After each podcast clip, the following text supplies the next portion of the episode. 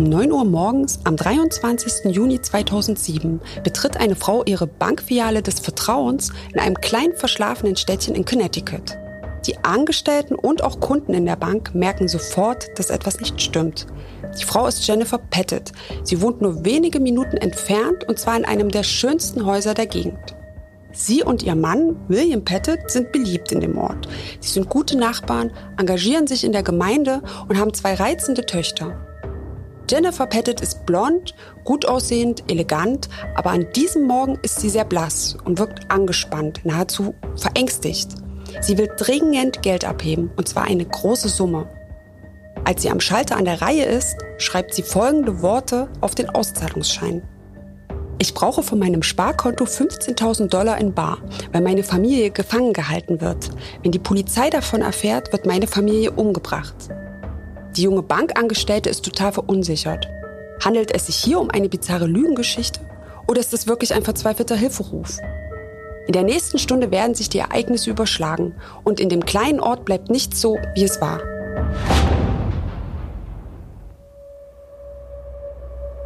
Hallo und willkommen beim Mordlausch. Schön, dass ihr wieder auf Play gedrückt habt. Ich bin Golna Panahi und bin Autorin fürs Fernsehen. Und ich freue mich riesig, dass ich endlich wieder Verstärkung an meiner Seite habe. Mein Name ist Lilly Mertens und wie Golna schreibe ich fürs TV. Das ist unsere erste gemeinsame Mordlausch-Folge und hoffentlich nicht die letzte. Das will ich doch schwer hoffen. Lilly und ich befassen uns von Berufswegen her mit True Crime Fällen. Und diese Woche haben wir uns getroffen, um über ein echtes Verbrechen zu sprechen. Ein Fall, der uns besonders berührt und beschäftigt hat. Wir haben über unsere Recherchen gesprochen, haben versucht, den Fall für euch einzuordnen und haben uns auch darüber ausgetauscht, was wir persönlich davon halten. Und was dabei herausgekommen ist, präsentieren wir euch heute in einer neuen Folge Mordlausch, dem spannenden True Crime Podcast von TLC.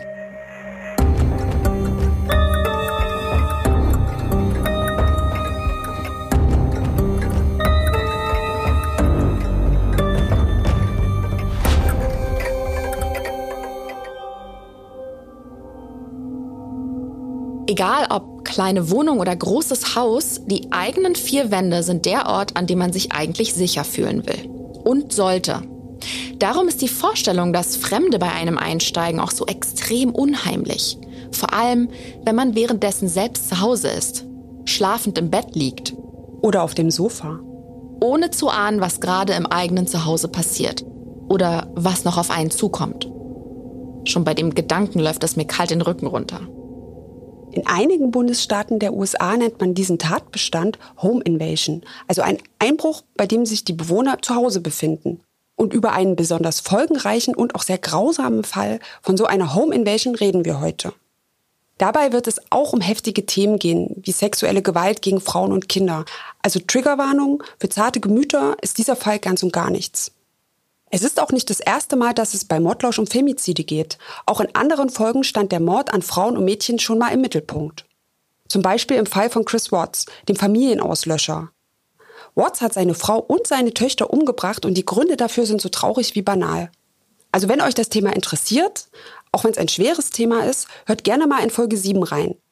Diese und alle anderen Mordlausch-Folgen findet ihr überall, wo es Podcasts gibt. Aber zurück zu unserem Fall. Um was oder besser um wen geht's denn da? Kurz gesagt um die Familie Pettit. Die Pettits sind nach allem, was man weiß, so eine richtige Bilderbuchfamilie. William Pettit ist ein angesehener Endokrinologe, also ein Spezialist für Hormondrüsen. Und er sieht auch irgendwie aus wie ein Arzt. Groß, recht vornehm, mit Brille, sehr vertrauenswürdig. Jennifer Pettit ist gelernte Krankenschwester. Und du hast sie am Anfang ja schon beschrieben. Sie ist eine hübsche, elegante Frau mit blonden Haaren. Jennifer und William lernen sich in einem Kinderkrankenhaus kennen. Er ist damals Medizinstudent im praktischen Jahr und sie Krankenschwester. Sie verlieben sich und heiraten noch im selben Jahr. Das war 1985. Und ganze 22 Jahre später, also 2007, leben sie dann mit ihren beiden Töchtern in Cheshire. Die ältere Tochter Haley ist 17 Jahre alt. Sie ist eine hübsche junge Frau mit langen braunen Haaren eine besonders gute Schülerin, vor allem in Sport, im Querfeldeinlauf und im Basketball. Da ihre Mutter, also Jennifer Pettit, an Multiple Sklerose leidet, setzt sich Haley für die Erforschung dieser Krankheit ein und sammelt unter dem Namen Haley's Hope, also Haleys Hoffnung, Spenden für diesen Zweck. Aus denselben Gründen plant sie auch Medizin zu studieren. Die kleinste, Michaela, ist elf Jahre, blond wie ihre Mutter, quirlig mit Zahnspange. Sie begeistert sich für Tiere, vegetarische Küche und Gartenarbeit. Weil ihre große Schwester bald am angesehenen Dartmouth College studieren wird, will sie weiter Spenden unter dem Namen Michaelas Miracle sammeln. Die Pettits führen also ein gutes Leben. Sie sind eine Familie, die sich umeinander kümmert. Finanziell geht es ihnen super, daher auch das große, schöne Haus in der Kleinstadt im ruhigen grünen Connecticut. Okay, nette Nachbarn, große Grundstücke, unverschlossene Türen, klingt alles erstmal super. Kann aber natürlich auch Probleme mit sich bringen. Die Häuser in Cheshire stehen weit auseinander, die Gärten sind weitläufig. Die Gegend ist sehr idyllisch, aber auch ein ideales Versteck für Menschen, die nichts Gutes im Schilde führen. Am 22. Juni 2007, also einen Tag vor dem Vorfall in der Bank, fährt Jennifer Pettit mit ihrer Tochter Michaela abends zum Einkaufen. KK, so wird das Nesthäkchen von ihren Liebsten genannt, möchte nämlich an diesem Abend für ihre Eltern und ihre Schwester vegetarisch kochen. Was sie nicht wissen, während sie für ihr Sonntagsessen shoppen, werden sie bereits beobachtet. Ein schmaler, dunkelhaariger Mann mit Käppi und ziemlich nervöser Ausstrahlung fasst die beiden ins Auge. Wer sie da so penetrant beobachtet, ist der 27-jährige Joshua Komisarjewski. Und dieser Kommissar Jewski ist ein richtig unheimlicher Typ. Der ist gerade auf Bewährung draußen und hat davor fünf Jahre im Gefängnis gesessen, wegen zwölf Einbruchsdelikten. Und das sind die, die man ihm nachweisen konnte. Möglich, dass er noch mehr auf dem Kerbholz hat. Bei seinen Einbrüchen ging es nicht nur um die Beschaffung von Geld oder Diebesgut. Dieser Kommissar Jewski ist geradezu besessen davon, in fremde Häuser einzusteigen. Vor allem, wenn die Bewohner nichtsahnend im Bett liegen und friedlich schlummern. Der Autor Michael Benson hat sich intensiv mit unserem Fall und den Tätern befasst und ein Buch darüber geschrieben. Und Kommissar Jeski hat ihm Folgendes erzählt. Er sagte, dass er daraus eine Art sexuellen Kick zog. Während seiner Taten ging er in die Schlafzimmer und hörte zu, wie die Bewohner atmeten. Und er ist sogar mal bei einem Polizisten eingestiegen, nur um dessen Uniform zu klauen. Ganz genau. Es scheint ihm irgendwie ein Gefühl von Kontrolle und von Macht zu geben, wenn andere ihm wehrlos ausgeliefert sind. Und Trophäen hat er offensichtlich auch gern mitgenommen. Und dann ist da noch die Sache mit dem Feuer. Ja, Flammen und Feuer haben es ihm ebenfalls angetan. Eine Faszination, die sehr gefährlich werden kann. Vermutlich hat er in seinem Elternhaus als Kind Selbstgewalt erfahren und dann als Jugendlicher einen Weg gesucht, um irgendwie Dampf abzulassen. Er hat zum Beispiel mal an einer verlassenen Tankstelle rumgezündelt und dann genüsslich dabei zugesehen, wie sie langsam bis auf die Grundmauern abgebrannt ist. Achtung, es wird noch schräger. Das lichterlohe Brennen hat ihn wohl so erregt, dass er sich dabei das Wort Hate, also Hass, in den linken Unterarm geritzt hat. Ja, was für ein Typ. Sehr dramatisch. Aber behaltet die Sache mit dem Feuer mal im Hinterkopf, die wird später noch eine Rolle spielen. Dieser Kommissar Jewski beobachtet also Jennifer Pettit und ihre Tochter im Supermarkt. Und als die beiden den Heimweg antreten, fährt er in seinem Wagen hinterher. Er folgt ihnen und findet so heraus, wo sie wohnen. Er schickt dann noch am selben Abend eine Textnachricht an seinen späteren Komplizen und schreibt mit ihm hin und her. Dieser Komplize ist Stephen Hayes. Er ist älter als Kommissar Jeffsky, 44, ein mürrisch wirkender, etwas bulliger Mann mit Glatze und Hayes sitzt seit seinem 16. Lebensjahr immer wieder im Gefängnis. Bis zu 30 Verhaftungen liegen bereits hinter ihm. Der ist also ein Kleinkrimineller, der auch mal spontane Autoscheibe einschlägt, nur um die Handtasche zu stehlen. Er ist also nicht der große Planer, sondern eher impulsiv. Aber darauf kommen wir später nochmal. Hayes und Kommissar Jewski haben sich in einer Einrichtung für entlassene Straftäter kennengelernt. Und Hayes steckt zurzeit in der Klemme. Seine Mutter hat ihn nämlich vor die Tür gesetzt und ohne festen Wohnsitz verletzt er seine Bewährungsauflagen. Er braucht Geld und zwar schnell. Er und Kommissar Jewski wollen auch schon lange ein Ding zusammendrehen. Und ich habe es gerade ja schon erzählt, die schreiben sich an dem Abend ständig Nachrichten hin und her. Nämlich sowas wie, steht der Plan noch? Das schreibt Hayes an Kommissar Jewski und der antwortet ja. Hayes wird aber ungeduldig und macht Druck. Bald? Kommissar Jewski versucht ihn zu bremsen und schreibt ihm immer langsam mit den jungen Pferden. Etwa gegen halb neun an diesem Abend versammeln sich die Pette zum Abendessen. Zur selben Zeit werden sie bereits von Kommissar Jewski und Hayes ausgespäht. Die haben ihr Auto ganz unauffällig in der Nachbarschaft geparkt und um drei Uhr nachts, als es dunkel und schön ruhig geworden ist, schlagen sie zu. Gollner und ich werden ab jetzt immer wieder auf die Uhrzeit zu sprechen kommen. Was wann genau passiert, das ist in diesem Fall nicht unwichtig, denn der zeitliche Ablauf der Geschehnisse wird später noch für reichlich Zündstoff sorgen und berechtigte Kritik und Auseinandersetzungen anstoßen. Es ist also ungefähr drei Uhr, als die Einbrecher ins Haus gelangen und zwar durch die Kellertür. Unbemerkt rein, alles einsacken und schnell wieder raus ist aber nicht der Plan. Sie haben Seile und Waffen dabei, denn sie wollen die Pettits in ihren Betten überraschen und fesseln, damit sie ungestört das Haus nach Wertgegenständen absuchen können. Aber stattdessen werden sie selbst überrascht. Denn William Pettit liegt nicht in seinem Bett im Obergeschoss, sondern ist über seinen Fachzeitschriften auf dem Sofa im Wintergarten eingedöst. Das ist ja meine absolute Albtraumvorstellung. Ich muss da wirklich ehrlich zugeben, da habe ich wirklich Angst vor, dass mir mal einer in die Wohnung steigt. Und dann wachst du auf und dann steht da einfach eine fremde Gestalt über dir. Aber genau das passiert William Pettit. Ja, der hat tief und fest geschlafen und nicht mal gemerkt, dass jemand in seinem Zuhause rumschleicht. Erst als er plötzlich einen wuchtigen, harten Schlag am Kopf spürt, wird er wach.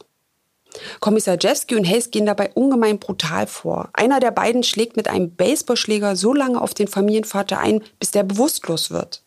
Sie fesseln den völlig wehrlosen Mann, der nun schwere Kopfverletzungen hat, und tragen ihn in den Keller. Naja, und dann gehen sie ins Obergeschoss, zu Jennifer, Haley und Michaela. Die Einbrecher überraschen sie im Schlaf, knebeln sie, fesseln sie an ihre Betten und ziehen ihnen Kissenbezüge über die Köpfe. Mittlerweile ist es Viertel vor vier und die gesamte Familie ist den beiden Einbrechern hilflos ausgeliefert. Ja, Hayes und Kommissar Jewski fühlen sich auch vollkommen sicher, denn das Haus der Pettits ist von einem weitläufigen Garten umgeben und steht ziemlich abgelegen. Die nächsten Nachbarn sind ein ganzes Stück weit entfernt. Kommissar Jewski und Hayes stellen dann das gesamte Haus auf den Kopf, aber sie werden enttäuscht. Die Ausbeute an Wertsachen und vor allem an Geld fällt nicht so groß aus, wie sie dachten. Sie haben nämlich eigentlich gehofft, einen Safe mit Wertsachen zu finden. Aber Fehlanzeiger. Die beiden sind dann schon ziemlich frustriert und bekommen sich in die Haare. Und dann finden sie etwas, das ihr Interesse weckt. Und zwar die Kontoauszüge der Familie. Die versprechen erheblich mehr. Sie schmieden einen neuen Plan. Jennifer Pettit soll am frühen Morgen zur Bank fahren und Geld am Schalter abheben. Allerdings dauert es noch ein paar Stunden, bis die Bank öffnet. Es ist jetzt ungefähr so halb fünf Uhr morgens. Und was die Einbrecher dann machen, ist wirklich seltsam. Sie verlassen das Haus, steigen ins Auto und fahren weg. Die Pettits liegen aber immer noch gefesselt im Obergeschoss und im Keller und sind plötzlich alleine. Wenn sie sich jetzt nur befreien und die Polizei rufen könnten. Das würde man ihnen echt wünschen, aber leider gelingt es nicht. Hm. Ihnen bleibt nichts anderes übrig, als abzuwarten, was als nächstes passiert. Sie haben vermutlich in dem Moment auch gehofft, dass ihr Albtraum schon vorbei ist, aber die beiden Einbrecher kehren nach einiger Zeit wieder zurück. Sie haben sich nur zwei Benzinkanister der Familie geschnappt und diese an der nächsten Tankstelle mit Sprit befüllt. Sie bezahlen auch noch mit der Kreditkarte der Pettits und kehren mit zwei vollen Kanistern Benzin zum Haus zurück. Und man kann sich ja schon fast denken, was die mit den Kanistern vorhaben. Ja, habe ich auch gedacht, aber pass auf, erstmal kommt es ganz anders. Von unkontrollierter Gewalt ist plötzlich nichts mehr zu merken, denn als die zwei wieder im Haus sind, sehen sie nach dem Vater im Keller. Der ist immer noch ziemlich benommen und einer der Einbrecher kümmert sich um ihn. Er legt ein Handtuch auf William Pettits Kopf, der ja überall blutet. Michaela darf dann auch etwas trinken und Haley lassen sie sogar auf die Toilette gehen. Ja, ganz die netten Geiselnehmer, als wollten sie damit sagen, hier geht es nur ums Geld, wir tun euch nichts. Und genau das sagen sie auch Jennifer Pettit am Morgen. Mittlerweile ist es Viertel nach acht. Sie zwingen sie, bei ihrem Mann in der Praxis anzurufen und ihn krank zu melden. Dann erklären sie ihr, was sie zu tun hat. Hayes fährt mit Jennifer zur Bank und dort soll sie sich Bargeld am Schalter auszahlen lassen. Sein Komplize bleibt derweil im Haus und bewacht die Geiseln. Spielt sie nicht mit, wird ihre Familie umgebracht. Sie hat natürlich keine andere Wahl, als den Anweisungen der Männer zu folgen. Gegen 9 Uhr betritt die völlig verängstigte Jennifer Pettit dann die Bank. Hayes wartet im Auto. Zehn Minuten später steht sie am Schalter. Später sieht man auf den Überwachungsvideos der Bank auch, dass sie richtig zittert vor Angst. Ja, und hier steht Jennifer Pettit nun vor einer ziemlich schweren Entscheidung. Sie steht jetzt also an diesem Schalter in der Bank und das Leben ihres Mannes und ihrer Kinder hängt davon ab, ob sie genug Geld abheben kann. Draußen im Wagen, du hast es schon gesagt, wartet dieser Stephen Hayes und lässt sie nicht aus den Augen. Und bei ihrem Haus sind ihre beiden Töchter und ihr Ehemann in der Gewalt von Hayes Komplizen Joshua Komisarjewski. Das muss ein ganz, ganz fürchterlicher Moment sein. Aber was ist sicherer? Einfach alles so machen, wie es verlangt wird, weil sie keine Ahnung hat, wozu diese Männer fähig sind? Oder doch versuchen, nach Hilfe zu rufen, und zwar auch, weil sie nicht einschätzen kann, wozu diese Männer fähig sind. Aber wir wissen ja vom Beginn dieser Folge schon, wie sie sich entscheidet. Als sie an diesem Schalter steht, schreibt sie ihre versteckte Botschaft auf den Auszahlungsschein. Ich brauche von meinem Sparkonto 15.000 Dollar in Bar, weil meine Familie gefangen gehalten wird. Wenn die Polizei davon erfährt, wird meine Familie umgebracht. Ja, und die junge Angestellte weiß zunächst erstmal gar nicht, wie sie reagieren soll. Außerdem ist die Summe, die Jennifer sich auszahlen lassen will, also die 15.000 Dollar, viel zu hoch die kann sie nur abheben, wenn auch William Pettit, ihr Mann, unterschreibt. Und da sagt Jennifer Pettit der Bankangestellten nochmal eindrücklich, worum es geht, nämlich um das Leben ihrer Familie. Sie ist eine Geisel und wird dazu gezwungen. Die Angestellte weiß jetzt also nicht weiter und holt ihre Vorgesetzte, Mary Lyons. Und die Schwester von Jennifer, Cynthia Wren, hat später erfahren, wie verzweifelt und ängstlich ihre Schwester in der Situation war. Hört mal rein. Meine Schwester holte ihr Portemonnaie mit einem Foto hervor, zeigte es Mrs. Lyons und sagte, das sind meine beiden Töchter. Mrs. Lyons, die selber Mutter ist, schaute meine Schwester an und wusste, dass sie die Wahrheit sagte. Daraufhin geht Mary Lyons, während Jennifer Pettit noch in der Bank ist, in ihr Büro zurück und verständigt die Polizei. Und in den Originalnotruf hören wir jetzt auch noch mal rein. There's emergency. My name is Mary Lyons. I'm the banking center manager at Bank of America. We have a lady who is in our bank right now who says that her husband and children are being held at their house. She's getting $15,000 to bring out to them that if the police are told, they will kill the children and the husband. Mary Lyons sagt dort der Notrufkoordinatorin, dass sie die Filialleiterin dieser Bank ist und dass bei ihr gerade eine Frau in die Filiale gekommen ist, die behauptet, ihr Mann und ihre Kinder werden im Haus festgehalten und die Geiselnehmer verlangen 15.000 Dollar von ihr. Aber die Polizei darf nichts erfahren, weil die Einbrecher die Geiseln sonst umbringen. Die Filialleiterin ruft also die Polizei, obwohl Jennifer Pettit sie gebeten hat, sie nicht einzuschalten. Aber was hätte man an Mary Lyons Stelle getan? Wahrscheinlich hätte man wie sie helfen wollen. Und wen ruft man, wenn man Hilfe braucht? Na klar, die Polizei. Und Mary Lyons versucht den Polizisten die Situation auch so gut wie möglich zu schildern. Dabei erwähnt sie auch, dass Jennifer Pettit die Einbrecher als, sagen wir mal, freundlich beschrieben hat und dass es ihnen nur um die Beute gehe. Ich weiß nicht, ob sie das auch wirklich selbst glaubt, aber gehofft hat sie es vielleicht. Oder sie wollte verhindern, dass die Angestellten Angst bekommen und die Polizei verständigen. Das kann ich mir nämlich auch eher vorstellen. Jennifer Pettit erhält das Geld dann auch tatsächlich. Und dann verlässt sie die Bank um 9.23 Uhr. Nur zwei Minuten später, um 9.25 Uhr, trifft die Polizei in der Bank ein. Sie verpassen Jennifer und ihren Entführer um gerade mal zwei, drei Minuten. Als sie die Bank stürmen, sitzt sie bereits wieder im Auto und befindet sich auf dem Heimweg. Aber warum überhaupt die Bank stürmen? Die Polizei wusste doch, dass Familie Pettit in ihrem Haus festgehalten wird. Zumindest hat Mary Lyons es ihnen erzählt. Eben. Leider fängt die generelle Verwirrung, was die Polizei angeht, hier schon an. Zunächst gab es auf der Wache wohl Zweifel, ob Jennifer Pettits Hilferuf überhaupt glaubwürdig wäre. Dann wurde das diskutiert und als die ersten Beamten ausrücken, sind die eben zur Bank gefahren, weil sie dachten, es gibt dort Stress, vielleicht einen Banküberfall. Wow. Ja. Cheshire ist nun natürlich eine ziemlich verschlafene Kleinstadt und die Polizei hat jetzt nicht jeden Tag mit so einem schweren Verbrechen zu tun. Trotzdem kommt einem das Vorgehen reichlich konfus vor und das leider nicht zum letzten Mal in diesem Fall. Übrigens haben wir auch deswegen bisher die Uhrzeiten so betont. Von jetzt an wird es nämlich ziemlich dramatisch und jede Minute zählt. Ja, um kurz vor halb zehn sind Jennifer Pettit und Stephen Hayes wieder zurück im Haus der Familie. Und von halb zehn bis um zehn überschlagen sich dann die Ereignisse.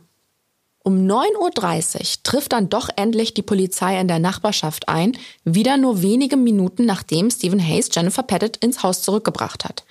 Erst nur ein Streifenwagen und dann auch noch ein SWAT-Team, als man nämlich endlich den Ernst der Lage zu begreifen beginnt. Für alle, die es nicht wissen, die Abkürzung SWAT steht für Special Weapons and Tactics. Ein SWAT-Team wird in den USA bei Einsätzen gerufen, die hierzulande vom Spezialeinsatzkommando oder der GSG 9 erledigt werden. Im Gegensatz zu Deutschland sind die aber in den USA deutlich präsenter, selbst in kleineren Städten.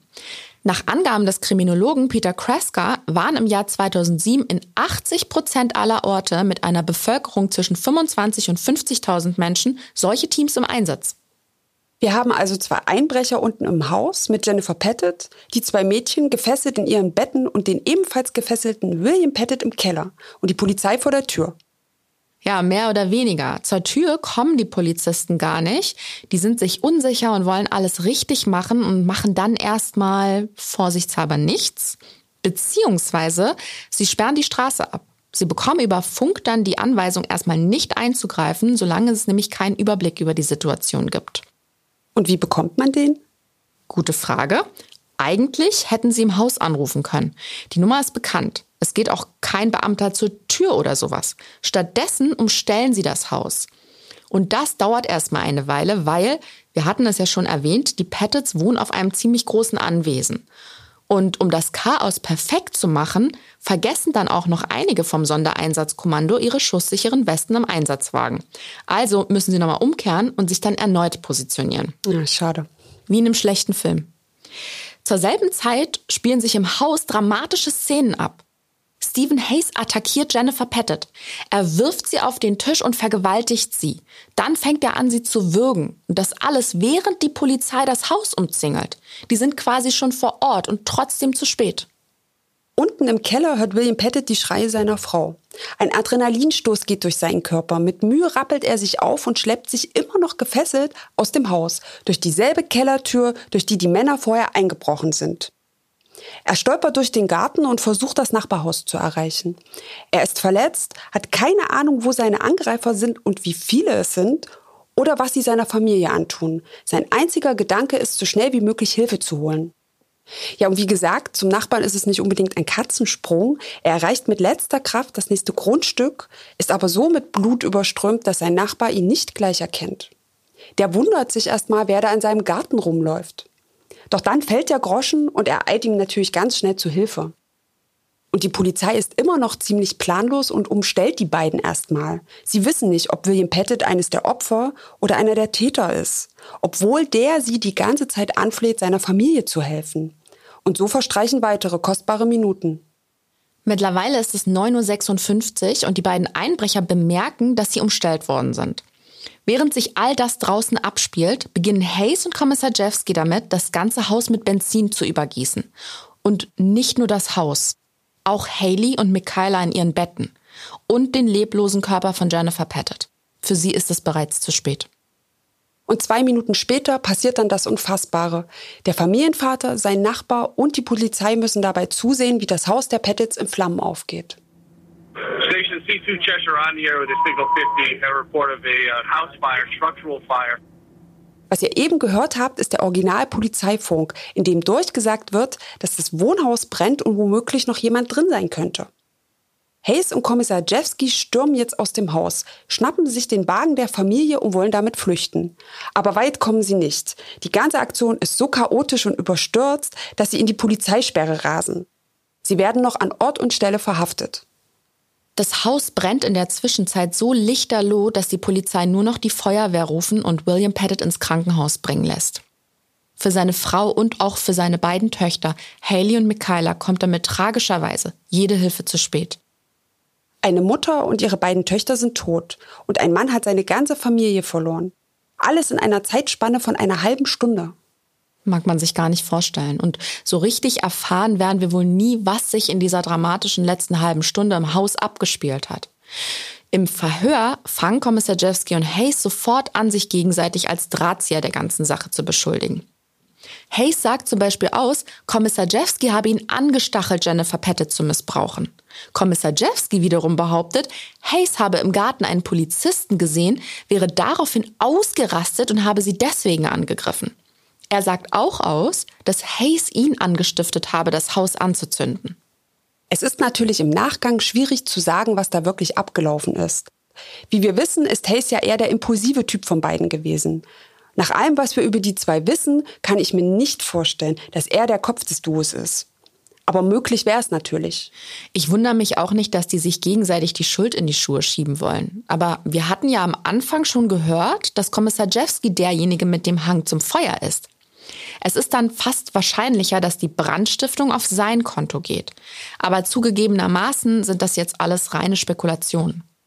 Hayes hat ja ausgesagt, dass Kommissar Jewski derjenige war, der unbedingt das Haus anzünden wollte. Nämlich auch, um ein weiteres abscheuliches Verbrechen zu vertuschen, das er im Haus begangen hat. Und zwar an Michaela. Als die Polizei nach der Festnahme das Handy von Kommissar Jewski prüft, finden sie darauf Fotos, wie er die Elfjährige mehrmals sexuell missbraucht. Und in seiner Befragung gibt Kommissar Jewski das auch zu. Uh,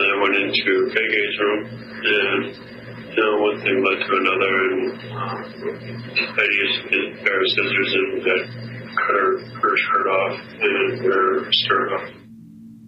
Er sagt hier, er wäre in das Zimmer von KK gegangen und da hätte eins zum anderen geführt. Er hat dann mit einer Schere das Shirt und den Rock von Michaela durchgeschnitten.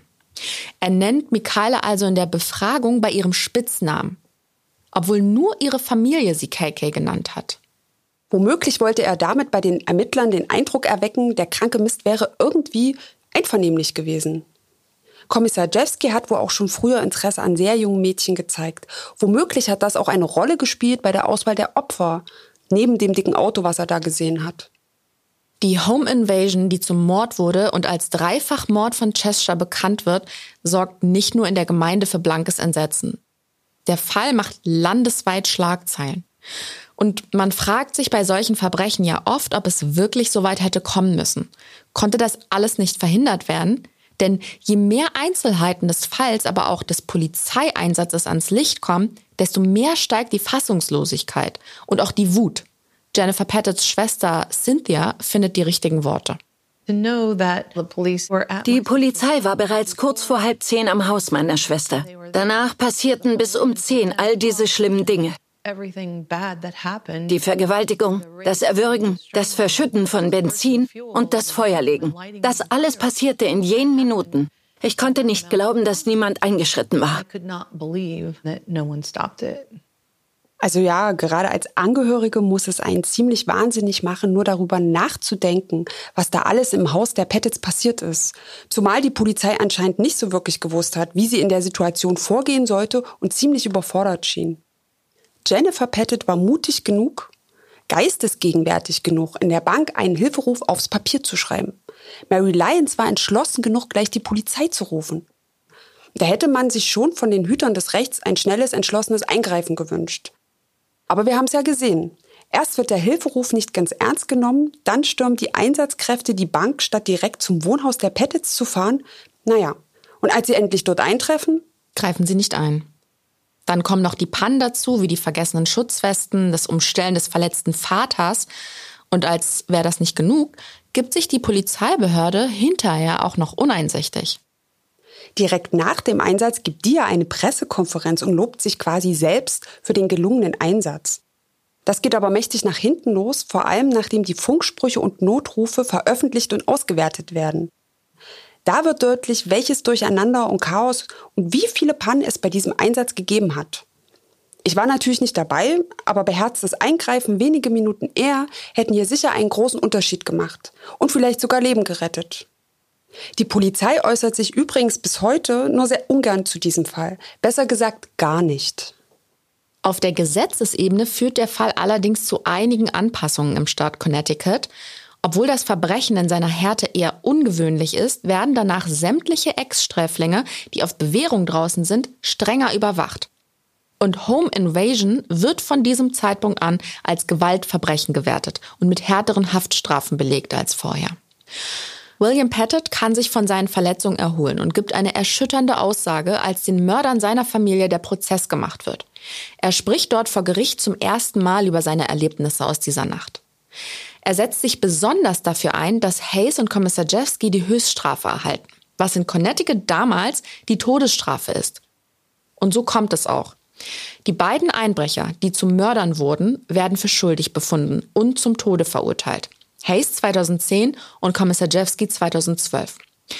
2012 wird die Todesstrafe in Connecticut dann allerdings abgeschafft. Das betrifft aber nicht bereits gefällte Urteile. Und das ist ja generell ein heißes Eisen. Die Morde waren ja so grausam, dass man sich zumindest vorstellen kann, dass so einige sie hier für gerechtfertigt halten könnten. Selbst die Schwester von Jennifer Pettit, die immer gegen die Todesstrafe war, hat ihre Meinung dazu nach dieser schlimmen Tat geändert. Nichtsdestotrotz, die Todesstrafe ist in Connecticut abgeschafft und bereits verhängte Todesurteile werden nach 2015 ebenfalls aufgehoben. Eben auch die von Kommissar Jeffsky und Hayes. Stattdessen verbüßen nun beide mehrfach lebenslängliche Freiheitsstrafen. Noch dieses Jahr, also 2021, hat der oberste Gerichtshof in Connecticut ein Berufungsgesuch von Kommissar Jeffsky abgelehnt. Für die Angehörigen, die Freunde, vor allem aber für William Pettit, der ja als einziger den Angriff in seinem Haus überlebt hat, stellt sich nur eine Frage. Wie kann man nach einem so grausamen Erlebnis und einem so großen Verlust überhaupt weitermachen? Man muss sich das mal vorstellen. Er schläft an diesem Sonntagabend über seiner Fachliteratur auf dem Sofa ein und am Montagmorgen ist seine Familie komplett ausgelöscht. Alle seine Liebsten sind plötzlich nicht mehr da. Das schöne und erfüllte Leben, das er sich mit seiner Familie aufgebaut hat, ist einfach weg. Der Dreifachmord von Cheshire ist natürlich wieder so ein Fall, über den die Medien in den USA sehr viel berichtet haben. Daher gibt es Aufnahmen von William Pettit, wie er in den beiden Prozessen aussagt oder über das Erlebte in Interviews spricht. Und nach all dem, was er miterleben musste, hat er da trotzdem auf mich persönlich unheimlich stark gewirkt. Er will vor allem die Erinnerung an die Menschen bewahren, die er verloren hat und hält auf der Beerdigung seiner Frau und seiner beiden Töchter eine sehr bewegende Trauerrede. Aber hört selbst. I guess if there's anything to be gained from the senseless deaths of my beautiful family, it's for us to all go forward with the inclination to live with a faith that embodies action, help a neighbor, fight for a cause, love your family. Two, spread the work of these three wonderful women. Ich übertrage das mal kurz und hoffe, seinen Worten da auch gerecht zu werden. Er sagt hier, um dem sinnlosen Tod seiner Familie überhaupt etwas Gutes abzugewinnen, sollten wir uns alle daran erinnern, füreinander da zu sein. Dem Nachbarn helfen, die Familie lieben und eben das fortführen, was seine drei großartigen Frauen gelebt haben. Und am Ende bleibt vielleicht wirklich nur das dass man sich die Erinnerung bewahrt an die vielen guten Dinge, die Jennifer Pettit, Haley und Michaela getan und erlebt haben. Dass man versucht, trotz all dem Schmerz ein gutes Leben zu führen, weil sie es nicht mehr können. Dass man sozusagen ihr Licht nicht ganz ausgehen lässt. Dafür setzt sich nicht nur William Pettit ein, sondern die ganze Gemeinde. Es hat Lichterketten gegeben, eine wohltätige Stiftung wurde gegründet und im Namen der beiden ermordeten Mädchen wurden Stipendien vergeben. Ihr Engagement für die Erforschung von Multiple Sklerose wird ebenfalls in ihrem Namen weitergeführt. Und das Haus, der Schauplatz der schrecklichen letzten Stunden der drei Frauen, aber auch ihrer schönsten Erinnerungen, das hat William Pettit abreißen lassen und an seiner Stelle einen öffentlichen Park errichten lassen. Dort pflanzt er unter anderem Wunderblumen an. Das sind Blumen mit pinken, trichterförmigen Blüten und die Lieblingsblumen seiner Tochter Michaela. Die Wunderblume wird dann später im Andenken an Michaela zur offiziellen Kinderblume von Connecticut erklärt. Ja, voll die schöne Idee. Mhm. Damit hat er auch dafür gesorgt, dass Jennifer, Haley und KK bis heute nicht vergessen werden. Er hält auch immer noch engen Kontakt mit der Familie seiner verstorbenen Frau, also zum Beispiel mit Jennifers einziger Schwester, Cynthia. Die Tat ist jetzt über 14 Jahre her und William Pettit hat sich ein neues Leben aufgebaut. Er hat mittlerweile wieder geheiratet und ist auch nochmal Vater geworden. Außerdem ist er in die Politik gegangen und sitzt zurzeit für die Republikaner im Repräsentantenhaus von Connecticut.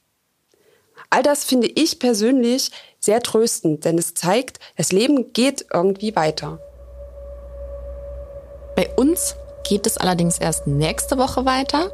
Das heißt aber nicht, dass ihr bis dahin auf dem Trockenen sitzt. Für alle, die das True Crime Fieber frisch gepackt hat, hört euch doch einfach mal unsere ersten zwölf Folgen an. Wir freuen uns wie immer, wenn ihr uns liked, folgt, euren Freundinnen und Freunden empfehlt und uns abonniert. Lasst uns gerne Feedback da, wo immer das möglich ist. Und alle weiteren Infos zum Mordlausch gibt es auf tlc.de slash podcast. Lilly, willst du mir noch sagen, worum es nächste Woche geht? In der nächsten Folge sprechen wir über ein ungeklärtes Verbrechen, das in den USA sehr kontrovers diskutiert wurde und immer noch wird. Nämlich über den Mord an der sechs Jahre alten Kinderschönheitskönigin John Benet Ramsey. Es geht um Erfolg um jeden Preis, falsche Anschuldigungen, abenteuerliche Ermittlungsarbeit über fast zwei Jahrzehnte und um einen Lehrer mit dunklen Geheimnissen. Ein rätselhafter Fall mit Verstrickungen und vielen Wendungen. Alle Hintergründe dazu erfahrt ihr hier nächste Woche bei Mordlausch, eurem True Crime Podcast von TLC.